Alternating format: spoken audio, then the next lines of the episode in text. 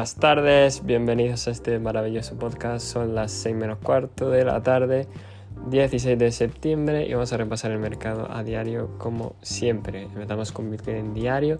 Tenemos un típico patrón de rango caída, por lo que eh, quedaría esperar que rompa eh, los lows anteriores, es decir, los 18.700, aunque no descarto un amago como el anterior que hizo para eh, intentar hacer como liquidar los shorts. Perdón los, sí, los shorts que, que, están ahora que se han incorporado tarde en el mercado eh, por parte de las criptomonedas tenemos al merge de Ethereum, una total catástrofe en términos de gráfico, en términos de fundamental genial, pero ha caído como un 14% prácticamente. Está la zona de reacción, los 1410, 1420 sería la zona de reacción del precio, inclusive lo apurando a los 1355 con el último mechazo. También con patrón de rango de caída, por lo que si pierde ese soporte lo más probable es que lo haga con fuerza para ir a la zona de los 1200 eh, exactamente, en caso de que no rebote. Las altcoins se ven muy afectadas, eh, algunas otras han pumpeado, como Atom por ejemplo, se veía fuerte, eh, otras con poco porcentaje, no mucho más. CHZ por ejemplo sí que tuvo una mayor reacción y poco más en términos de altcoin, algunas subidas, otras bajadas, no mucha competencia. Eh, las shitcoins eh, ha pumpeado otra vez Kiva, ¿vale? Así que mucho ojo con eso. Eh, una cosa que quería destacar era como ETC, es decir, Ethereum Classic, se mantuvo más fuerte que el propio Ethereum, pero hoy sigue cayendo, así que me retracto de las palabras.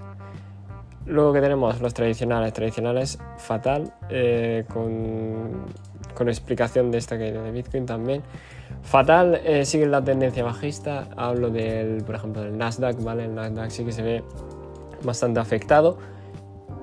Eh, está en una zona bastante importante, ¿vale? Esta zona es, por ejemplo, tiene un POC, es decir, un Point of Control, una zona de volumen importante, donde si la pierde me temo que continuará la estructura bajista a la misma vez que el SP500, el cual se encuentra en la misma situación.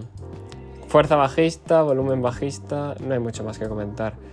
El dólar se ve extremadamente fuerte, todavía no hay indicios de que caiga, por lo que eso no hay que comentarlo mucho. El oro sí que hoy ha tenido una vela más de descanso después de romper el soporte de, los dos años, ¿vale? que lleva manteniendo dos años efectivamente. Y vamos a ver si reacciona de una manera, cerró por debajo, pero vamos a ver si reacciona lo suficiente como para eh, un rebote o cambio de tendencia. Y no hay mucho más que comentar.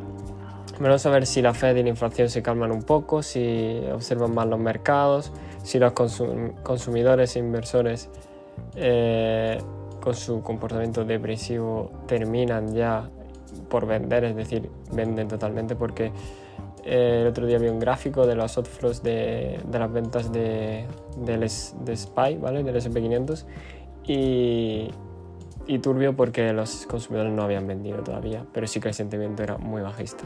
Es decir, los consumidores están, saben lo que pasa, pero no venden y siguen consumiendo. Eso sería la definición.